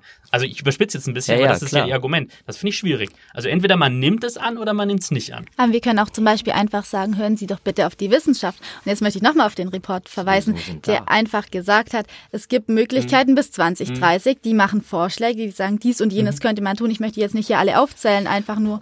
Aber es dann heißt doch dann, wenn man nicht auf uns hört und sagt, hey, wir wollen dies und jenes und sagt, ja gut, dann sagt uns, wie wir es machen. Dann sagen wir, schauen Sie doch bitte auf die Profis, wie man so schön sagt. Ja. Wir sind das nämlich nicht. Klar. Aber auch ein bisschen bequem immer zu sagen, das ist die Wissenschaft, weil die Wissenschaft ist auch nicht Gott und die Wissenschaft ist auch nicht äh, die Wissenschaft im Sinne von, äh, es ist alle, alle sagen das Gleiche. Da gibt's ja ganz unterschiedliche Konzepte. Ich sage jetzt mal ein Beispiel. Äh, ich beschäftige mich viel beruflich mit der FDP, weil ich oft bin oft auf den Parteitagen. Die haben auch ein Ko- Klimakonzept. Die basieren auch auf, auf, Wissen, auf vielen wissenschaftlichen Aussagen. Die sagen halt zum Beispiel, CO2-Steuer ist nicht das richtige Mittel, sondern Emissionshandel ist, ist besser und haben dafür auch wissenschaftliche Argumente. Ich will damit sagen, ähm, das ist auch so ein bisschen so ein, so ein Ausweich, so ein Ausweichmotiv, um zu sagen, hören Sie doch auf die Wissenschaft. Die Dürfte ich, dürfte ich da ganz kurz zu Ja. dem Beispiel eingreifen? Das ist, das ist stimmt im gewissen Sinn. Die CO2-Steuer ist kurzfristig das bessere Mittel. Äh, Die Ausweitung des europäischen Emissionshandels ist langfristig das bessere Mittel. Und darum geht es Genau, und diese Synthese zu machen, da können Sie dann nicht sagen auf die Wissenschaft, sondern da braucht es einen politischen Akteur, der sagt, okay, ich schaffe euch das Konzept dazu. Ja, und aber wir ey, sind keine warum? Partei, wir sind eine Protestbewegung. Das ist mir schon klar. Ja, das ist mir also. schon klar. Aber wenn Sie in den politischen Ring steigen, ja, Das machen egal, dann aber Privatpersonen doch dann, das machen dann Politiker. Naja, Also schwierig, ehrlich. sehe ich ganz schwierig. So funktioniert Demokratie nicht. Wenn Sie in den politischen Ring steigen, Ja. dann müssen Sie mit den anderen boxen, also mit den Ja, demokratischen aber Argumenten. wir sind eine Bewegung, die genau ein Ziel hat. Also es gab ja auch schon die Diskussion, Mhm. ob wir eine, ob wir eine Partei gründen wollen. Und dann war uns klar, hey, wir haben Klimaschutz und das ist es. Und damit kann man keine Partei gründen. Bei uns geht es um Klimaschutz. Und Da das sind wir war's. jetzt auch beim ganz, das ist super, dass Sie das ansprechen, weil wir jetzt bei, einem, bei meinem letzten Argument sind und das ich sehr wichtig finde. Ähm, und ich, wir müssen jetzt langsam auch zum Schluss kommen, weil wir, wir sind sowieso schon in der Überlänge. Aber das letzte Argument wollte ich noch ansprechen. Und zwar ähm, das Verhältnis zum Parteiensystem. Sie haben es jetzt gerade gesprochen. Es gab diese Diskussion, wollen wir eine Partei gründen? Die ist ja bis jetzt, wird sie mit Nein äh, beantwortet. Sie haben auch vorhin schon gesagt, Frau Städter, dass es, und Sie auch, Frau Hummes, dass es ähm, sozusagen ein breites Spektrum gibt, jetzt gerade hier in Ravensburg, von junger Union bis hin zu Linksjugend. Ähm, ich, ich sage mal ein Beispiel dafür, wo ich wieder so einen problematischen Punkt sehe und wo ich wieder bei meiner These bin, die Fridays for Future am Demokratieproblem. Ähm, es gab diese Szene, von der Sie sich ja auch gelesen haben oder das Video gesehen haben, Ähm, Christian Lindner, FDP-Vorsitzender, der hat äh, in, ähm, in Leipzig an der Uni ein, ähm, wurde dort eingeladen und ähm, hat dort gesprochen und äh, da sind dann Fridays for Future Aktivisten in den Raum gestürmt und haben ihre Slogans gerufen und äh, Kerr Lindner hat dann, äh, schlau wie er ist, also jetzt egal wie man zu ihm steht, aber er ist sicher ein sehr intelligenter und gewiefter Politiker, hat dann, hat dann gesagt, äh, na bleiben Sie doch da, dann lassen Sie, lassen Sie, lassen, also reden wir doch miteinander. Haben die Aktivisten dann halt nicht getan und sind wieder abgezogen.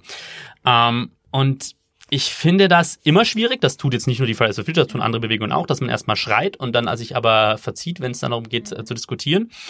Ähm, und da sind wir bei diesem grundsätzlichen, grundsätzlichen Frage. Ähm, wie verhalten sich die Fridays for Future zur Parteiendemokratie? Weil ähm, zu einer Parteiendemokratie gehört es eben dazu, dass man sich, ähm, worüber wir jetzt vorhin gestritten haben, dass man sich den Debatten stellt, dass man nicht Forderungen in den Raum wirft und dann, wenn die, wenn die, wenn die Rückfragen kommen und man sagt, so das ist schön und gut, aber das und das Problem gibt's dann dabei, dann sagt, wir sind aber nur die jugendlichen Protestierenden und ähm, sorry, wir machen Klimaschutz und schreien das in den Raum und dann sind wir wieder weg. Ähm, man ich muss jetzt das eine gute Aufgabe, um erstmal die politische Stimmung in den Raum zu bringen. Für den Anfang, für den Anfang. Finde ich schwierig, weil weil weil weil aber so weil, fängt jede Bewegung ja, an, ne? aber es ist bequem. Sie müssen zugeben, dass es bequem ist. Wo muss man ja anfangen? Aber es ist ganz anderes. Das, ist jetzt ein, das ist jetzt ein Beispiel, das ist eine Bewegung. Ich, wollte noch eine Sache sagen, um das ein bisschen einzuschränken, auch ein bisschen Vorwurf zu relativieren gleich mal wieder, weil immerhin, man muss den Fridays for Future dann zugutehalten, Luisa Neubauer, das deutsche Gesicht äh, von Fridays for Future, hat sich dann wenige Tage danach saß sie dann als Gast in äh, dem persönlichen Podcast, den Chris, Christian Lindner macht. Ähm, ein Thema, zwei Farben und hat dann 80 Minuten lang, knapp 80 Minuten lang mit Herrn Lindner zum Thema Klimaschutz diskutiert und dann Argumente ausgetauscht. Also, um das auch nochmal, um nochmal in Kontext zu setzen. Trotzdem die Frage, wie wollen das die Fridays for Future schaffen, in dieser Parteiendemokratie. Ich denke, keiner von Ihnen möchte die, die, die parlamentarische Demokratie irgendwie in Frage stellen, oder? Nein, natürlich. Und das System, wie wir es haben und die Parteiendemokratie, wie wir sie haben. Ähm, wie, wie, wie, wie wollen Sie sich da einbringen? Gibt's da, wie, wie, wie, wie, wie, sieht's, wie, wie, wie ist da Ihre Position? Genau, also ich möchte einfach nochmal zu dem Beispiel davor sagen, eben genau, es war jetzt eine Gruppe, wo das mal gemacht hat. Es gibt so viele Gruppen, wo wirklich mit den Politikern zusammenarbeiten. Ich kann da gerade ein konkretes Beispiel sagen aus mhm. Baden-Württemberg. Wie es gibt eine sogenannte Lobby AG, in Anführungsstrichen jetzt. Die geht einfach nur zu Gesprächen mit Politikern, bringt unsere Forderungen nah. Es wurde von denen festgestellt, dass erstaunlich viele Politiker dann doch nicht so dieses tiefe Fachwissen haben. Deswegen wurden Veranstaltungen oder wird Veranstaltung, wurde eine Veranstaltung organisiert. Es werden mehr solche Veranstaltungen kommen, wo Politiker eingeladen werden und es wird von einem Wissenschaftler ein Vortrag gehalten, einfach nur um diese Themen nahezubringen. Und ich sehe das jetzt absolut eigentlich nicht so, dass wir nicht mit Politikern diskutieren und unsere Sachen nahebringen. Wir haben hier in Ravensburg persönlich mit Schwäbisch Media eine Podiumsdiskussion gemacht, haben Politiker eingeladen und Menschen und haben da sehr breit diskutiert und es werden alle Meinungen zugelassen und wir gehen in jede Fraktion und sprechen mit denen. Und da sehe ich diesen Vorwurf einfach nicht wirklich fundiert. Und, und wir haben jetzt auch bundesweit äh, diese Aktion, ich weiß gar nicht, wie sie jetzt genau äh, beworben wird, aber vom Sinn her ist es quasi, dass jede Ortsgruppe ihren Bundestagsabgeordneten anschreibt mit einem vorgefertigten Brief und zu einem Gespräch einlädt. Und so sind ganz, ganz viele Gespräche äh, zustande gekommen und jede Ortsgruppe hat quasi ihrem Bundestagsabgeordneten unsere allgemeinen Forderungen vorgelegt und hat mit denen diskutiert. Ähm, auch wir hatten mal ein Gespräch mit Frau Brugger geplant, ist leider noch nicht zustande gekommen. Ähm, Axel mit Axel Müller sind wir auch gerade am CDU-Abgeordneten. Genau, also Frau Brugger ist Agnieszka Brugger, die, die Grüne. Grünen Bundestagsabgeordnete. Mhm. Wir sind, wir waren oder sind teilweise noch im Kontakt, dass wir auch noch ein Gespräch zustande kriegen. Und ich denke, sowas, äh, das ist ja auf Bundesebene aktiv. Das macht, da macht quasi jede Ortsgruppe mit. Äh, ich finde schade, dass sowas nicht wirklich in die Medien kommt irgendwo. Ähm, und ich denke, das widerlegt ja ein Stück weit auch so Einzelaktionen irgendwo. Und auch äh, in Konstanz, äh, diese, als sie den Klima, da haben ja die Konstanzer Ortsgruppe war ja ähm, stark dabei äh, beteiligt, den Klimanotstand äh, auszurufen. Und da wurde auch sehr viel diskutiert über jetzt die Inhalte darin. Und da wurden ja auch Kompromisse äh, geschlossen. Außerdem gibt's ja jetzt auch das Ziel, dass Konstanz bis 2030 klimaneutral werden soll. Und da gab's ja auch äh, sehr viel Kompromisse und Wege und Lösungen. Und da wurde ja auch diskutiert. Und man hat nicht gesagt, wir wollen jetzt Klimaschutz. Und zwar 2020 jetzt sofort, sondern ähm, da gab es ja auch sehr viele Debatten darüber und wurde sehr viel diskutiert.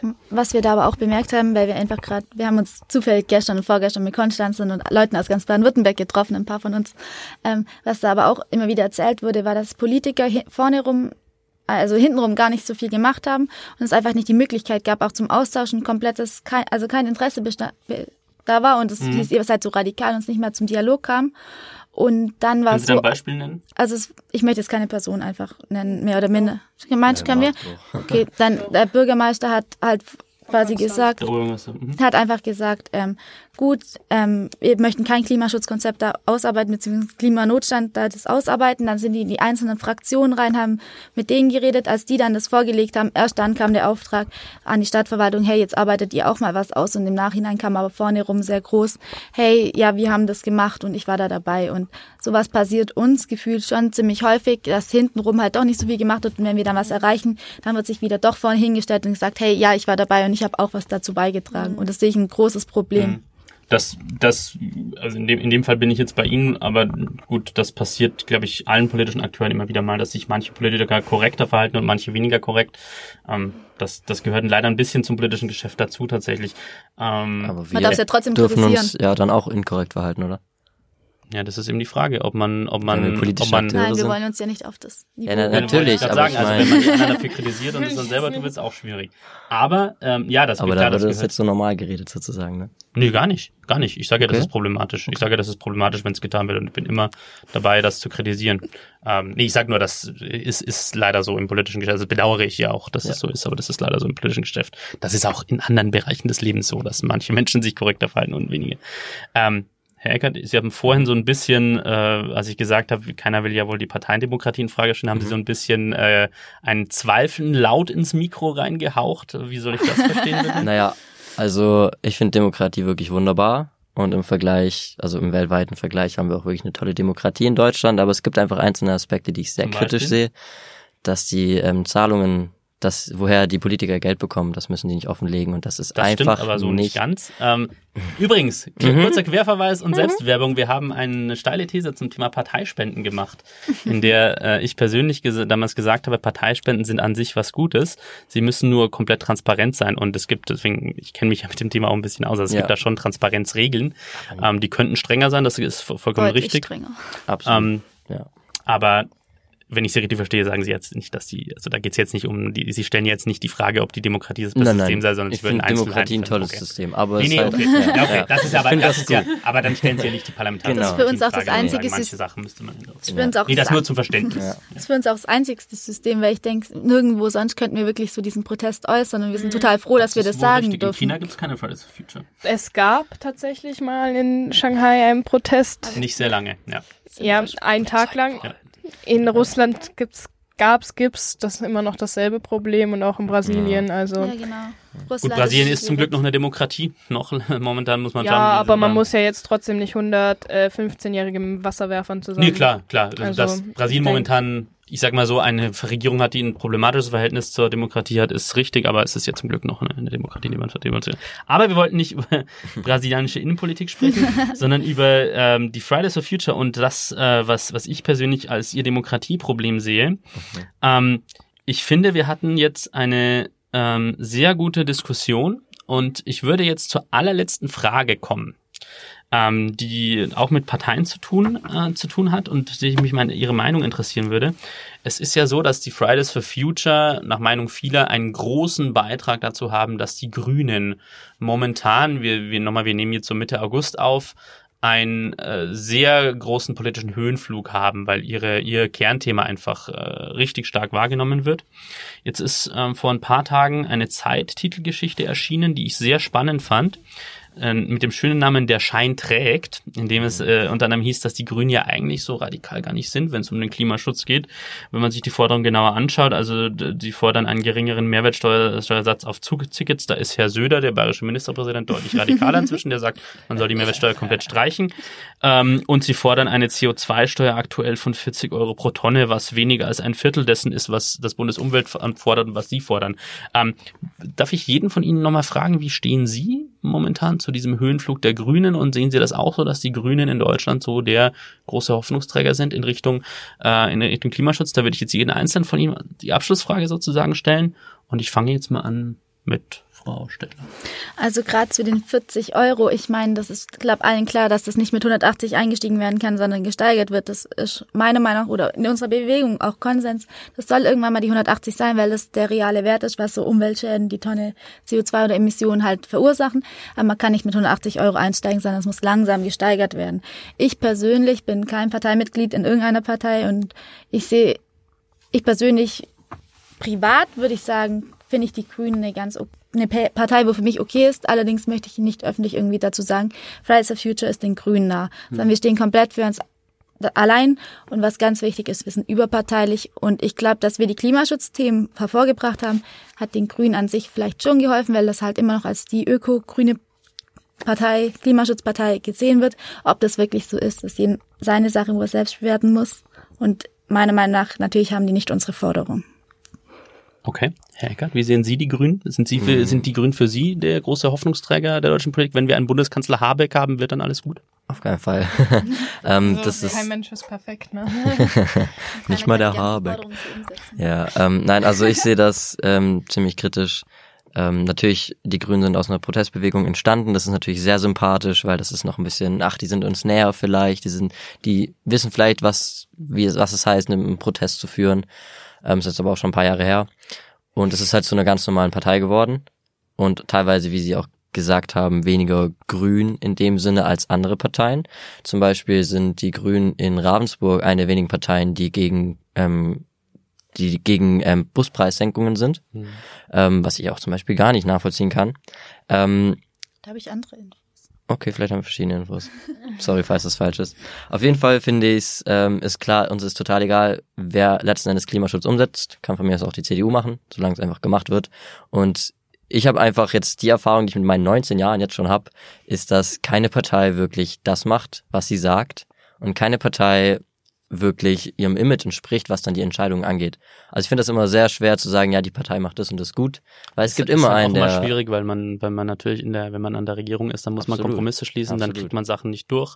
Dann ja. ändern sich vielleicht auch mal zu, Umstände, dann ist vielleicht nicht mehr Geld dafür, das, für das eine, was man versprochen hat. Ja. also ich bin einfach der Meinung, dass alles ziemlich stark in die Mitte gerutscht ist und ja, ist halt irgendwie alles das Gleiche. Ob die CDU jetzt was sagt oder die Grünen, kann man manchmal nicht unterscheiden, finde ich ehrlich gesagt. ja, ja, also sorry, aber der Söder, der hat da grünere Sachen gesagt als andere Leute. Also ja. ist auch sehr gut darin, sich halt mit dem Wind zu drehen. Und das ist halt die politische Stimmung, die ist vielleicht äh, top, aber. Ja, ja okay, keine stimmt, Ahnung. Ja. Gibt's noch. Frau Hummes, Sie, an Sie noch die Frage, dieselbe Frage. Ähm, wie ähm, sehen Sie in den Grünen den großen Hoffnung, die großen Hoffnungsträger für den Klimaschutz in Deutschland? Mm, das ist natürlich schwierig, was dann tatsächlich umgesetzt wird. Ähm, wie wir ja schon teilweise gesagt wurden, jetzt übersteigern sich teilweise die Politiker mit ihrer Klimapolitik. Einer ist besser als der andere gefühlt.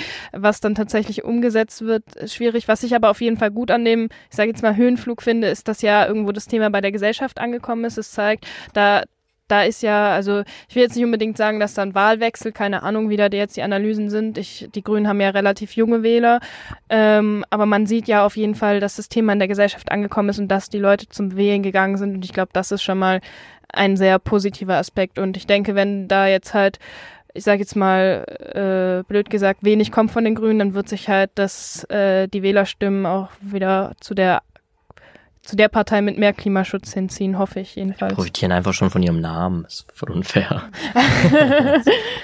Frau Hummes, Herr Eckert, Frau Schädler, ich bedanke mich dafür, dass Sie hier waren.